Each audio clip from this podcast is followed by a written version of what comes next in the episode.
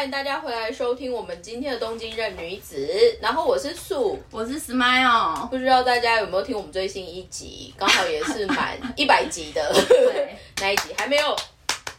你这样瞎瞎瞎胡胡乱勾引，想要拍什么手？好，所以呢，就是不知道这一集放上去是一百零一集还是怎么样，但是我们刚好过了一百集的这个 milestone，但是我们也其实自己也有讨论说，在新的二零二四年，在发信上面的一些主题方向。嗯，但是今天呢，就想要先从一个我们觉得有趣，应该说它是从一个理念，然后延伸出。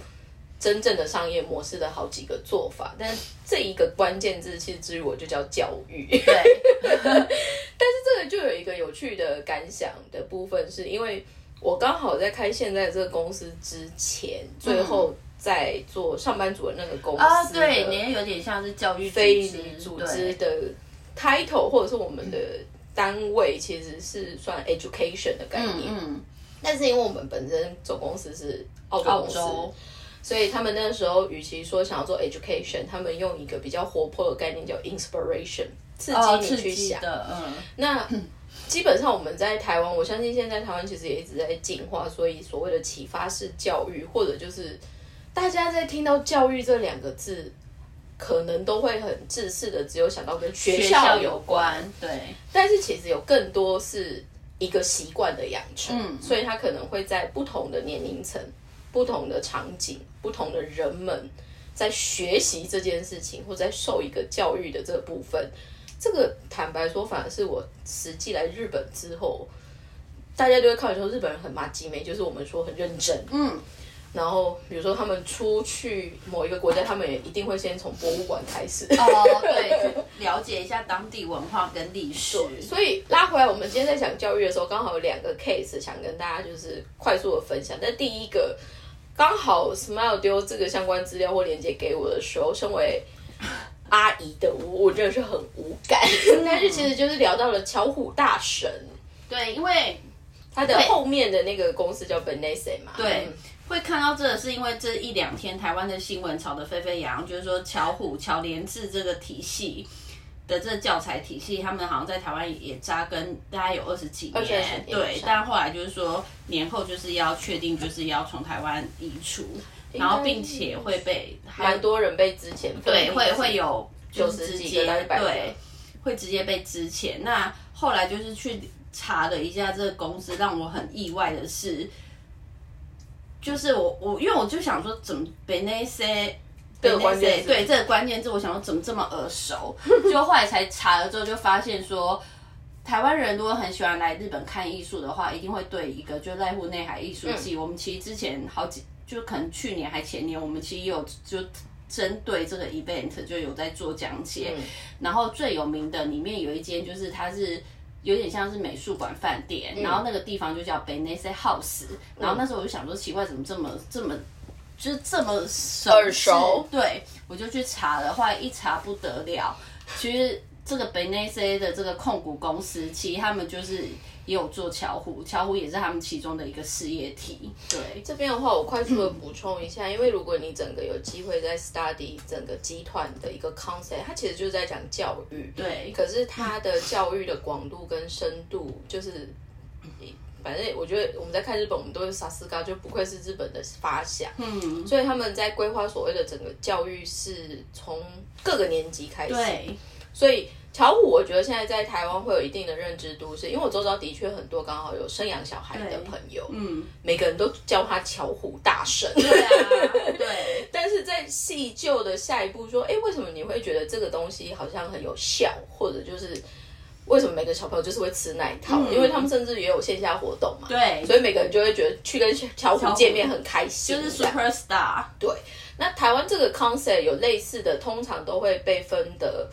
很散，就不一定是同一个公司可以运作。所以，比如说我们看一下，一样是带动它，可能会有东升幼幼台。对。然后出版品其实从绘本还是什么，台湾也有 local 自己。新学友和家人这一但是这个都会有点像我们说的，有点像是偏为了考试的这种教育体制。对。但是 by the way, Benesse 的体制里面本来也有一块是升学，嗯，所以就是像补习班有有有升学补习班，他们也有在做。然后他们还有通信教育，就是你想要。要学一个 skill，但是不一定可以马上，有点像是职涯，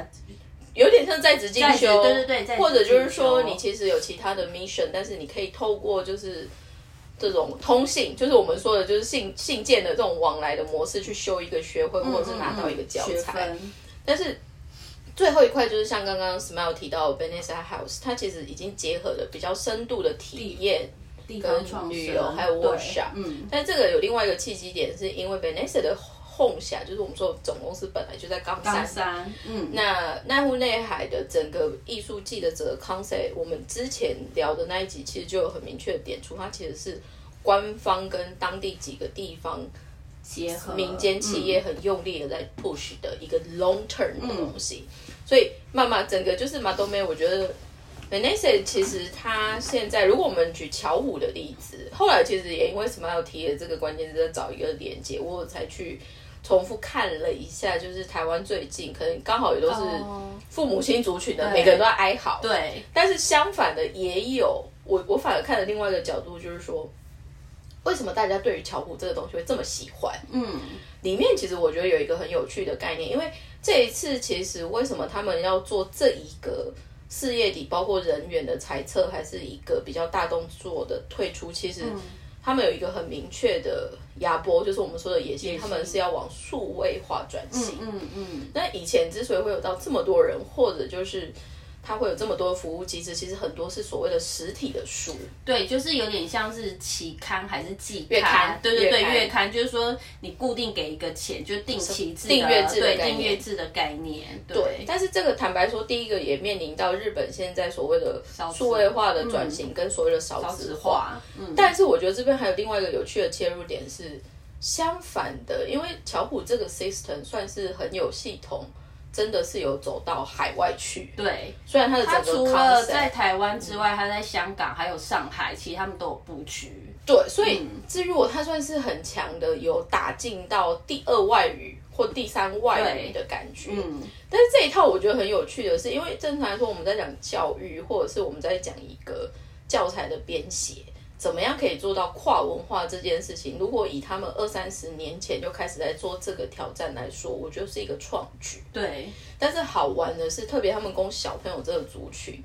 里面我看到就有家长在哀嚎的一些 key word，就是说他们对于月刊取消之后，可能都会往数位走，或者就是不是定期有一本的这一个东西。其实对于现在父母亲最觉得困扰的是，就是说，哎，现在小朋友其实反而什么都数位了，对，所以真正有实体的这一个教材，on the other hand，他们是 appreciate 的。哦，然后还有就是说，他们就说，巧虎的书很耐用。哦，就是你怎么样丢或摔烂什么都不会，就是材质很好。对，所以硬要说这其实就点出日本我们在开玩笑说 monozukuri，哦就是制造业上面的这个细腻度，嗯，它是很为使用者出发的，嗯，但是相反的就是说这一次他们这个大动作的做一个事业体的转身或翻新，其实有另外一件事要带来的是，因为 Benesse 本身现在是一直以来它是做有点像是上市上柜的公司，对对对，有一个控股公司，那么这一次其实是有点像企业要顺便瘦身，对，可它瘦身完之后，它其实是更有效的想要嗯。第一个就是说他们要更往 global 走，嗯。所以他们现在很好玩的是，他们其实有找到后面的一个方顶，嗯，就是我们说的募私募基金是，嗯，我看好像是挪威，就是北欧那边的。对，所以他其实找了外面有钱的人人进来但是他的这个人反而是外国人，因为他们想要去达到就是 global 的一个挑战，这一个。然后第二就是所谓的数位化，因为坦白说，实际的刊物的出版的整个 costing，还有整个。包括我们说，哎，怎么会养那么多人？因为它很多可能其实是要做实体商品的服务，对，然后还有因为是订阅客客服，对，对就像你说的客服啊，有的没的，所以数位化其实另外一个带来的隐忧，或者就是我们开玩笑会说，哎，大家都很习惯说，哦，因为现在缺人，所以我们希望数位化，嗯，但是相反也有因为是先数位化了，所以人不需要了，哦，所以到底是鸡生蛋，蛋生鸡哪一个比较好，还是怎么样？所以我觉得，其实这一个的状况点出了日本现在整个产业结构里面 push 的最大的两个力量，就刚好第一个叫少子化，对，所以小朋友的生意你要怎么做，怎么转型做。然后做了之后你要怎么样再更 compact，只是。b e n e s s 这个集团 lucky 的是，就像我刚刚说的，他们已经把教育这个概念做得很成熟，对，然后很持久战，对，是从真的小的到老的，对，因为他们连那个借户的教育，他们都有在做，对，所以我觉得这个就转化成我们刚刚在说，台湾一般可能听到教育都会比较硬邦邦，跟考试升学。然后学历这种东西绑在一起，机构会比较联想在一起。但是日本 general 它到这应该说你人生在不同的阶段，你的确是为了会学术取向的这一个，所以你要去补习，你要考试。但再来的也有更多，就是说变成是一个兴趣，对，或者是一个职涯 skill 的部分。他们一直给我那种活到老学到老的感觉，真的。所以相反的，大家就会看，就是日本好像很认真，与其说认真，就是说他们会一直。想要去学一个东西，可是他与其说是真的学来要考试，还是一个证照，还干嘛？不是，他们可能就是觉得有兴趣，对，或者就是说他们现阶段多了这个是一个有趣的乐趣。所以我觉得这个教育的切入点，还有就是带出日本现在的整个结构的转换这件事情很有趣。嗯，但是我也有隐约发现，他真的巧虎真的是一个很强的 IP 事业。是啊，但是我后来就跟我朋友聊说，哎。你小朋友，我就问我朋友说：“哎，对于你小朋友选择这一套教材，你觉得最重点的魅力是什么？”他就说：“因为小五很有系统的，其实就是像日本在训练他们小朋友，就生活教育对，所以就是他说小孩也因为这样真的比较愿意刷牙哦，或者是比较愿意就是做一些生活习惯的养成。那还有就是说，他可能讲一样。”感觉很像管教的东西，可是只要巧虎的教材说了，大家就会觉得是个乐趣。哦，或者就说哦，对啊，就是要这样子。但是这个你如果仔细看，包括像日本会用的像什么面包超人啊，还是什么，他们其实都是在代替父母亲做一个比较柔性的教化，嗯，而不是变成只是冲突，就是说，哎，叫你去你就去，哎，你怎么那么脏，怎么的？所以我觉得这个部分是我后来在看日本在对。教育的这个事业的琢磨跟 output，我觉得很有趣的地方。但是，我听我那时候看新闻看到，就是有家长觉得什么都数位化，所以反而带成了什么样的问题的那一个见解，我觉得很有趣。嗯嗯嗯，的确，我觉得新的世代在数位工具的这个切换上面，要怎么样去调到一个最好的平衡，对，很难。但是他们也有说，巧虎的说，他们觉得最实用的是。比如说小朋友出去玩，可是坐车不是会很容易吵吵闹闹吗？但是你如果一直让他看数位平板什么，其实对眼睛也不好。所以其实他们觉得巧虎的那个书其实是刚刚好的，然后是真的撕不烂。对啊，还有就是那个，我不知道说到这个就题外话，就是那时候我朋友身边也是有那种两三岁才两三岁的那种，然后我朋友就带他来东京，然后就是要去文具店。就特别，我朋友就会说带我去文具店，对，然后我就说为什么要去文具店？他说要买贴纸布，他说不然会吵一整天，然后所以就是贴贴纸布，然后我就看到一坐下来，然后就把贴纸布给小孩，小孩可以玩一整天，然后而且他说日本特别的厉害，就是可以重复撕跟重复贴，对，然后还有贴纸这个 feedback 是有的，胶水的关系，对，然后好像什么贴纸布就也撕不烂，对，他说撕不破，对对撕不破，然后我就觉得哦，因为我不是妈妈嘛，所以我看他们买那个东西就知道，哇塞，日本就是很厉害，连这个都有琢磨。而且我跟你讲，我朋友他们都真真巧虎大神。反正就是这些东西，就是日本真的就是有用心的在做，然后有针对孩子的习性，然后去做一个就是调整调整。但是我觉得这个反过来其实点出一个很有趣的部分，就像我刚刚其实有提出关键字是说，台湾也有一些像新创或者新的想要做新的教材的人们。但是他们会 suffering，或者就是我们现在看 b e n e s e 这个，就是巧连智的体质什么很强，是因为他周遭协助的，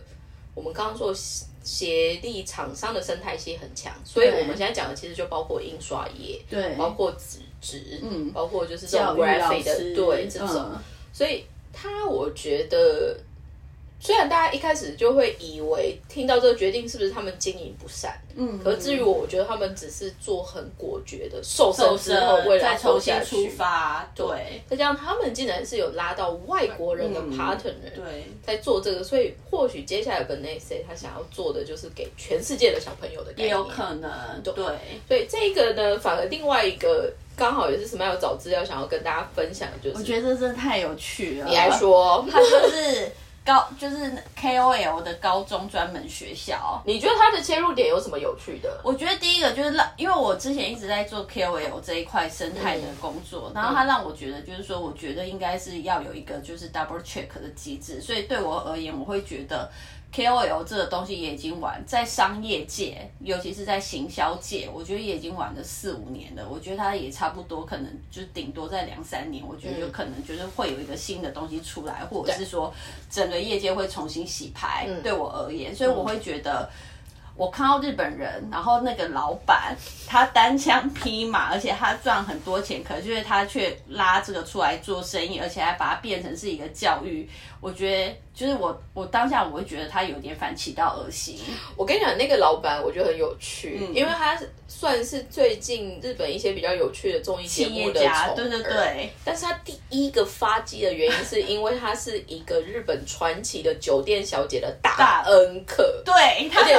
是。就是潘娜，而且是很惊人、很惊人的金额的潘娜，而且他是真的。没有做任何逾矩的事情的没有没有没有，他就只是去找他喝酒跟聊天。对，他这很好笑，但是重点是那个人第一桶金其实是来自于通信教育。对对对对对。所以他其实是在 focus 说，哎，日本毕竟不是大家都很爱念书，也有一一部分可能是中辍生或者是什么。对。那通信教育这个其实是弥补他们，还是如果有需要变成一个学历。或者是叫同等学历学习的能力，对来说，它是一个好的部分。嗯，所以日本坦白说，因为城商家具也蛮大的，也不是每个人都会选择去大学这个，所以他的第一桶金是这个。但是相反的，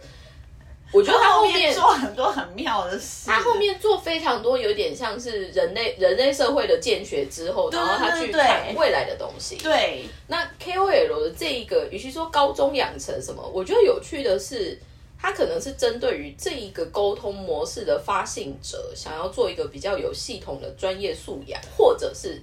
基本的一个培育的可能养成所。还有就是，我觉得他有看到一个问题，就是可能刚才树有提到，他是从通信教育就赚到钱嘛，后来他就开始各种就是人间观察，社会学家的角度去人间观察，后来他就发现说，后来就是有问他说，为什么就是你要在这个时间。做这个事情，开这间学校，因为感觉有点晚了。对对对对，他说，因为他觉得这个是人，我们所有念书的人，不管是念到高中还是念到大学，一。出来社会之后，你最常遇到的问题是你发现你在学校学的东西根本用不上你未来的职业生涯。可是他现在做这个事情的另外一件事情，就是说除了培养你当 KOL 之外，他要把你变成是你以后是你自己的老板，你是机构下，你自己就是你自己的老板，你可以就是。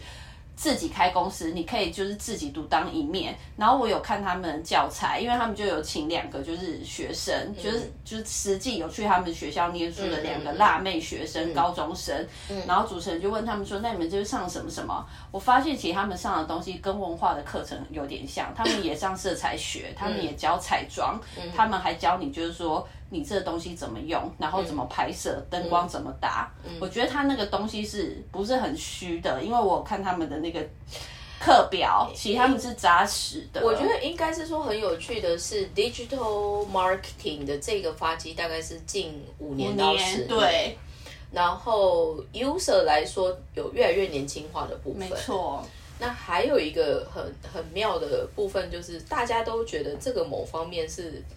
你有一点天分，然后浑然天成，你好像就可以做。对，只是现在这个老板他 invest 的另外一个角度，反而是偏。怎么样把这个东西真的是可以商业化？对，系统化的做一个教育。然后这个人也很妙，是因为他真的超级有钱，所以他另外一个很大的身份有点像是控股集团的老板。对，所以他如果觉得这个 business 或者是这个人有 potential，他其实是会 invest 在这个人上面。有啊，他就直接跟他们讲说，就那两个学生，对，然后他就说，就是你们两个以后出来就直接当社长，然后你们下面就是可以培养很多就更多高中生的 KOL。然后因为他们是去上一个就是有点像是综艺节目，然后那主持人就问他们说。就问那个老板潘子老板说，那他们俩这样子，然后已经有已经有厂商找过他们嘛？他就说有，而且除了厂商找他们之外，除了只是单纯的业配之外，还请他们开发商品，就开一起开发联名商品。然后后来主持人就问他说，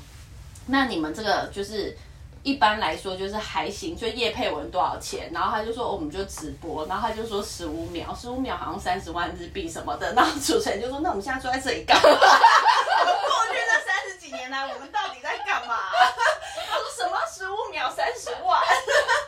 所以我觉得这个很有趣的，就是在新的科技或新的时代潮流来的时候，大家都会说这个其实才是相反致富的一个商机。对。但是你要真的很聪明的把资源做整合或投资的话，我们反而开玩笑说都会觉得日本老 Coco，或者是可能没有新创。嗯，可相反的还是会有的人很疯，勇者会来做这样子的 invest，而且他是很聪明跟实际的去借力使力。而且他说的也没错，因为他就说的确你现在的教育，你念那么多书，可是。从头到尾都没有告诉你说你要如何去应对进退，就是出社会的你要怎，不管是你要接电话，还是说你要跟别人谈 case，还是签约。可是你现在你高中生，你进到这个学校，你马上就可以接触到这个事情，所以你的立基点就比人家早。你不会一出社会的时候，你你就算就算被内定，你是新族，你也比较不会慌张，因为你已经知道就是。这就是你未来会接触到的事情。我觉得从 b e n e s e 或者是现在这个，这应该是骂上的公司。对，我觉得这两个其实，在点出教育有另外一个，其实最大的价值是让人提前去做好准备。没错，跟另外一个就是说。做这一个教育或者是学习这件事情，它其实 eventually 应该是要拉回到你本身，对，不是只是为了成绩，或者是不是为了谁去做这个。可是这个东西，我相信，因为现在也很多想要做所谓呃教育的创新啊，然后 KOL 这种商机。如果相反的，今天我们 share 这个例子，刚好让大家比较不同的感受或者是切入点。我只能说，我们这一节算是功德无量。但我觉得他就是我刚才有提到说，我一开始看到，我觉得第一个就是我会觉得说，为什么这个时间点你要介入？但是我觉得他的另外一个想法是，我觉得他的另外一个切点切入的视角是说，因为他觉得就是现在的 KOL 是越来越年轻化，所以他觉得从高中开始做，他觉得是非常好的。我觉得这个比较有趣的是，其他的国家虽然 KOL 一直有出来，但是。没有教育的体制，或者是没有管理的体制，这件事情其实也带来很多问题，没错，包括失业，或者是我们现在看到很多社会纷争。所以相反，日本起步晚，但是反而是很有系统在做这一个，甚至于优化。我就觉得，哎，接下来的时代不知道怎么样，因为大家也都会开玩笑，就像刚刚 Smile 的前提，就是 KOL 已经有可能已经不是这个时代，或者是现在门槛很低。但相反，如果是在专业度这么高的。一个 training 的前提，或许他其实会带出不同的，就是指标型的人物，或者是他是可以做相对比较有序一点点的经营。然后他，你知道他们找副校长是谁吗？因为骂长他是校长嘛，然后副校长是他以前常光顾的那个酒店小姐。然后大家就说，然后就这是重金礼聘什么的。应该是说，我觉得日本这一块其实也点出一个很有趣的生态，就是。他们会在看这个人的才华的时候的那个一些基准很特别，对，因为他就说，因为那个那个那个酒店小姐，她她的 f r o s 好像也超多。说穿了，她其实就是找真的 say 够下的 player 来做这件事情，而不是这个人只是有名而已。所以那时候就个时候一开始的时候就是走他自己在创校嘛，然后所以主持人就问他说：“哎，所以你就是校长？”然后我们就学生们就说。对，他是我们的校长，然后就说，但我们最近找了一个副校长，就副校长是酒店妹，我觉得很有趣。对，好哦，谢谢大家今天的收听，拜拜。